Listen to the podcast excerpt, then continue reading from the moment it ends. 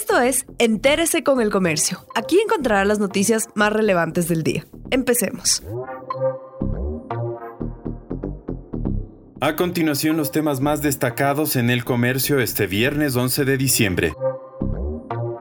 El presupuesto 2021 del municipio de Quito será de 569,84 millones de dólares. Quito debe enfrentar el 2021 con el presupuesto más bajo de los últimos años. La noche del miércoles el Consejo Metropolitano aprobó con 19 votos a favor el presupuesto para el ejercicio económico del año entrante, 569,84 millones de dólares, sin contar con el metro para el cual se destinarán 185,5 millones de dólares. Cada año el presupuesto municipal ha disminuido. En el 2018 fue de 755 millones, en el 2019 alcanzó los 725, en el 2020 fue de 612 y el próximo año será de 569,8 millones de dólares.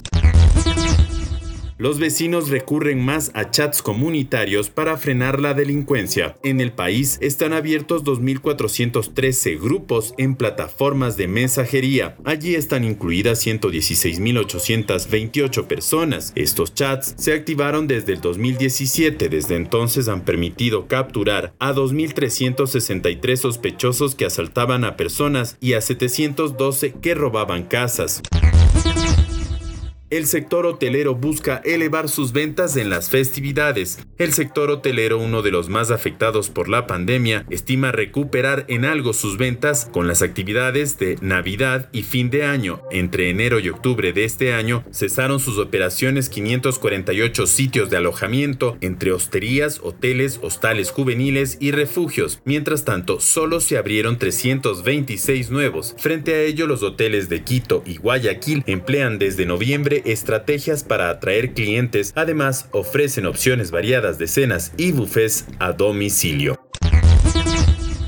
Impresión de papeleta y fondo de promoción en jaque por sentencia. El Consejo Nacional Electoral tiene 27 días de acuerdo al plazo máximo que establece el calendario electoral para emitir al Instituto Geográfico Militar la información para imprimir 65,6 millones de papeletas. El organismo electoral preveía hacer el envío el próximo 15 de diciembre. No obstante, la sentencia a favor de justicia social que busca inscribir a Álvaro Novoa como presidenciable ahondó ayer la preocupación por un posible retraso. Gracias por acompañarnos. No olviden seguirnos en Facebook, Twitter e Instagram como El Comercio Com.